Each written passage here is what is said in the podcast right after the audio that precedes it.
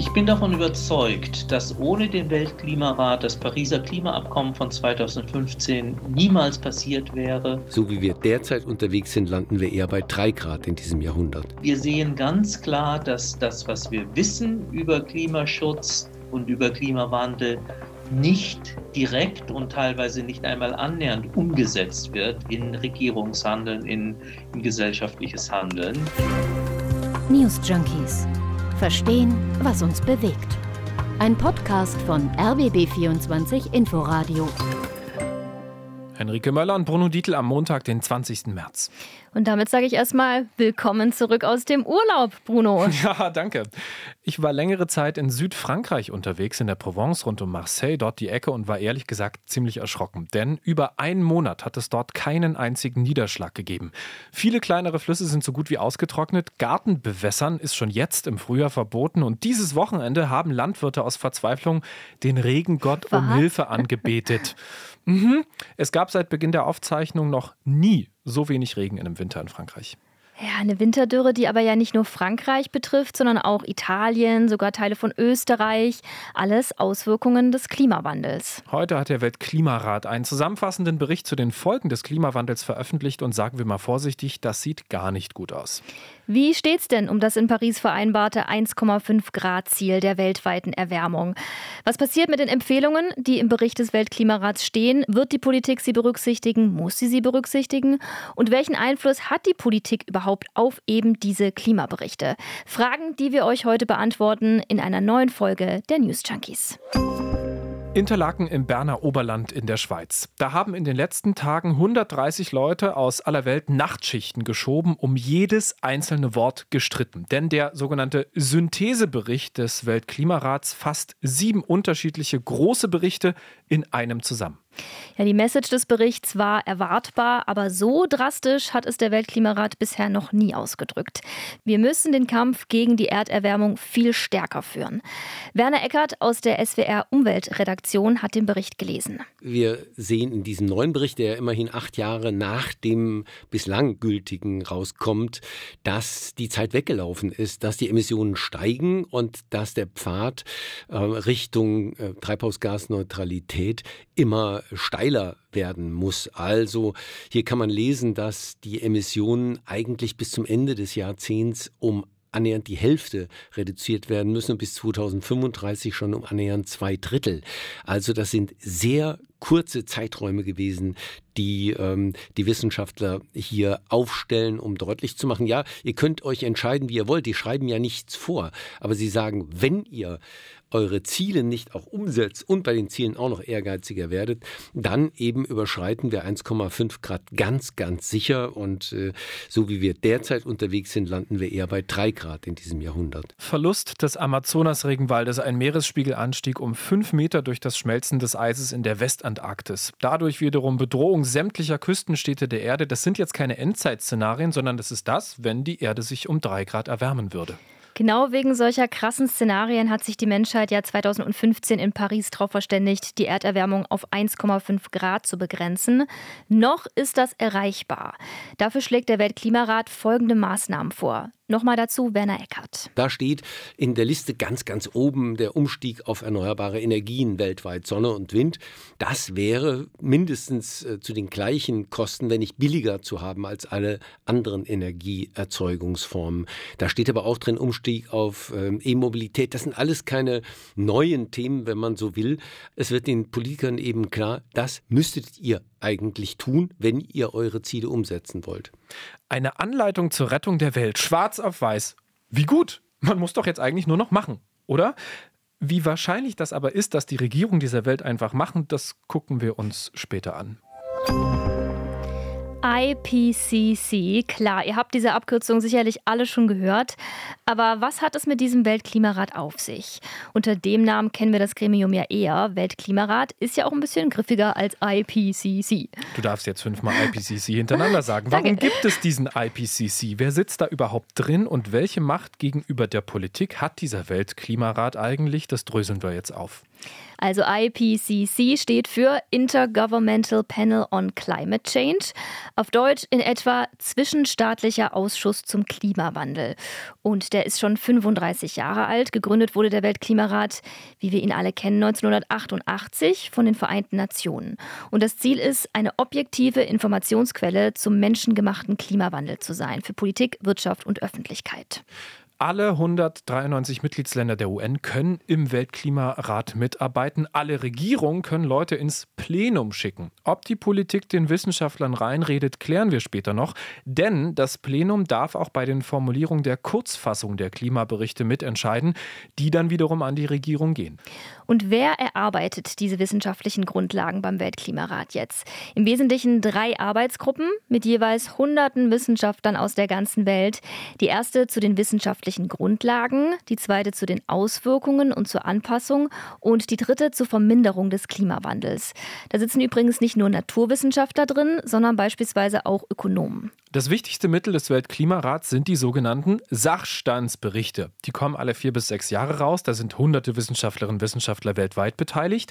Da geht es wirklich um tausende Seiten. Für den Sachstandsbericht 2007 hat der IPCC sogar schon einen Friedensnobelpreis bekommen. Denn der hat damals wesentlich dafür gesorgt, dass die Menschheit gecheckt hat, verdammt, wir müssen etwas tun. Und nicht, weil jetzt alle die Langfassung gelesen haben, sondern weil der Weltklimarat jedes Mal tausende Seiten in eine Kurzfassung eindampft. Dieses Mal war die Aufgabe beim Treffen in der Schweiz, 10.000 Seiten auf 30 Seiten runterzukürzen. Was für ein Job. Ey. Das ist echt krass. Und diese Kurzfassungen sind dann so eine Art FAQ zum Klimawandel. Wo stehen wir und was müssen wir jetzt tun? Aber, und das ist wichtig, es sind nur Empfehlungen, wie uns Werner Eckert erzählt hat. Er leitet die Umweltredaktion beim SWR. Dieser ganze Ausschuss ist ja gegründet worden, damit Politik Beratung erfährt. Aber die Politiker entscheiden natürlich, und das machen die Wissenschaftler auch immer ganz klar. Die stellen verschiedene Szenarien auf, macht mal weiter wie bisher, dann passiert Folgendes, tretet wirklich auf die Bremse, dann sieht das ungefähr so aus. Das ist sozusagen der eine Teil. Und das andere ist, wir geben euch an die Hand ein ganzes Set an Möglichkeiten, was ihr tun könntet. Und ähm, dann müsst ihr auswählen. Aber ihr müsst eben auch auswählen, sonst klappt das nicht mit dem Klimaschutz. Andererseits sind gerade diese Kurzfassungen extrem wichtig für die jährlichen Klimakonferenzen. Das hat Jochen Marotzke bei Tagesschau 24 nochmal vorgehoben. Er ist Direktor des Max-Planck-Instituts für Meteorologie in Hamburg und hat am letzten Bericht des Weltklimarats mitgeschrieben.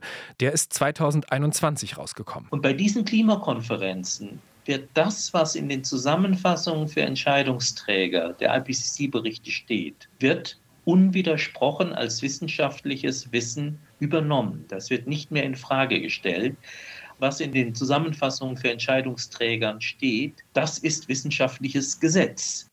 Aber wie entstehen diese Berichte eigentlich? Auf jeden Fall ohne eigene Forschung des IPCC, sagt Jochen Marotzke. Das ist nämlich ein Missverständnis, wenn es um den Weltklimarat geht. Wir bewerten das, was veröffentlicht worden ist und tragen das zusammen. Es ist ein bisschen wie Hausarbeiten in der Uni schreiben, vorhandene Fachliteratur und Studien zusammenfassen und kombinieren.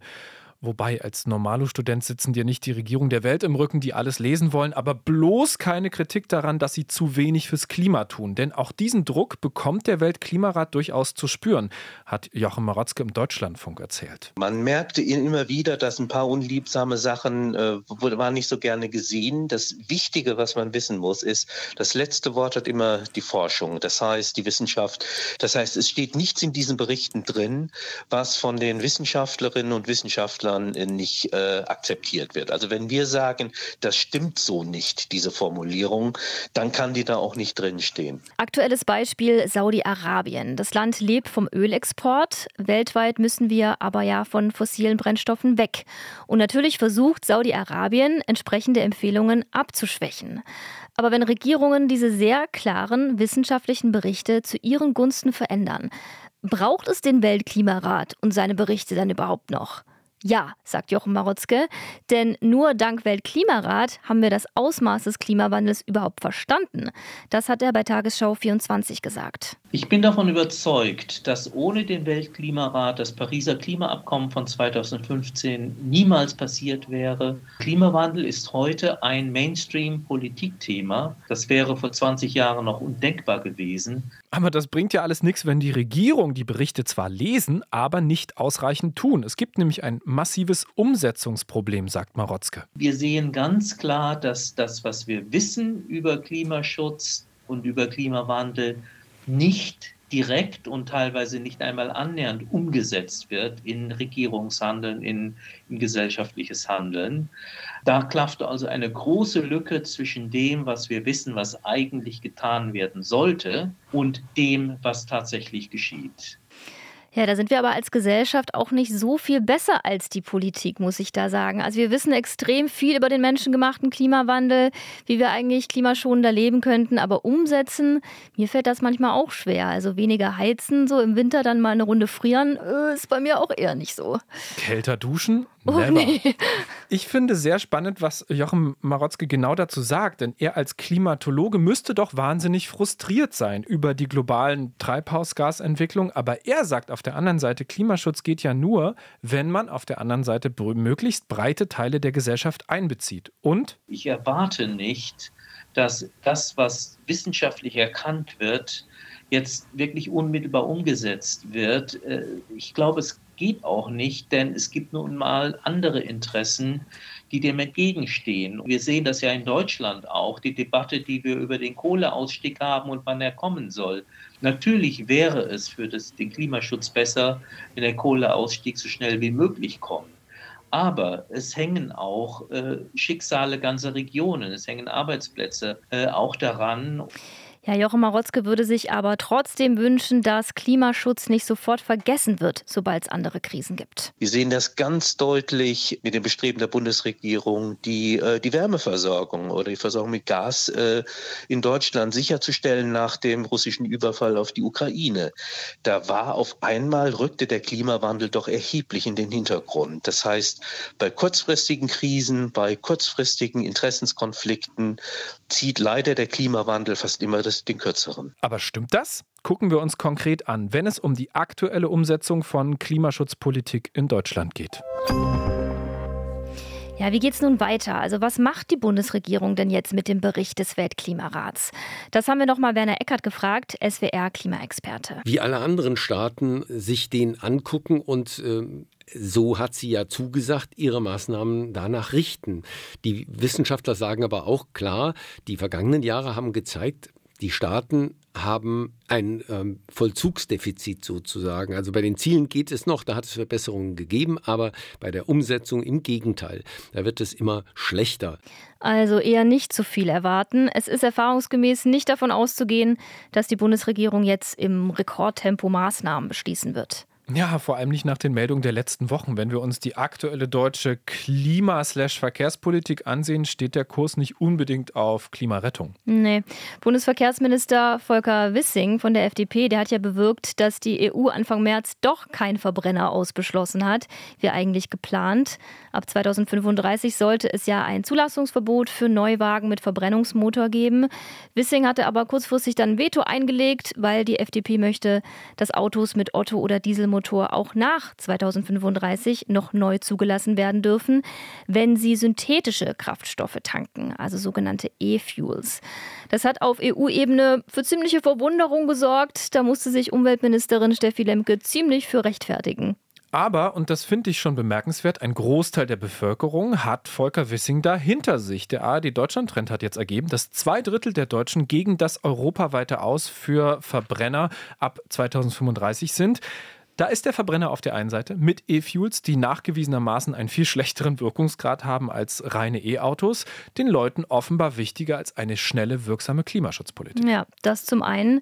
Klimaschutz kollidiert aber eben auch ganz oft mit anderen Interessen, die auch nicht alle von der Hand zu weisen sind. Äh, dazu nochmal SWR-Klimaexperte Werner Eckert. Die Gesellschaften müssen entscheiden, was ihnen wichtiger ist. Die unmittelbare Angst um Arbeitsplätze jetzt oder die Sorge um die äh, Zukunft kommender Generationen. Das ist eine Abwägung, die die Gesellschaften treffen müssen.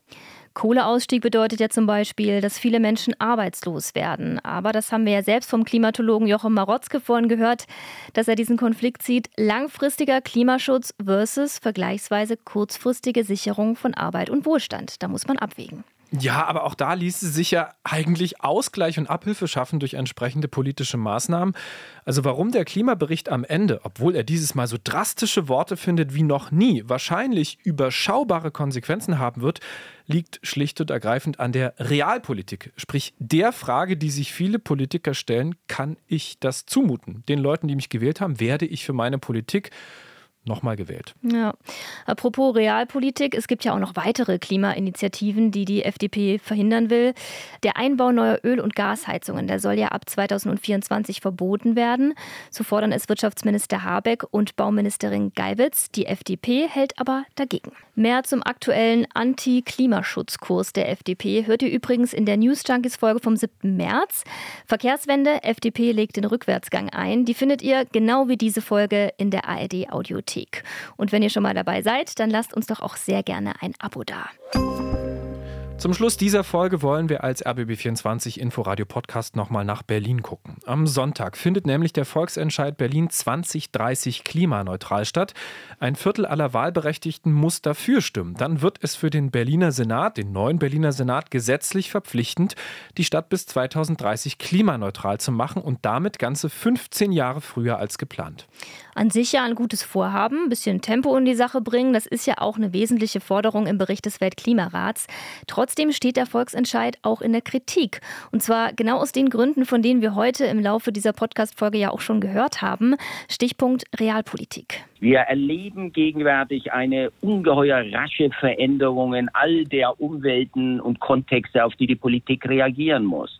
Wenn sie so gebunden wird mit verpflichtenden Auflagen bis 2030, wird sie nicht auf neue Krisen und Gefahrenlagen eingehen können, von denen wir in den 20er Jahren ja genug haben. Das ist der Politikwissenschaftler Wolfgang Merkel. Ein weiterer Kritikpunkt ist die Frage, wie? Wie soll das überhaupt gehen, Berlin so schnell klimaneutral zu machen innerhalb von sieben Jahren.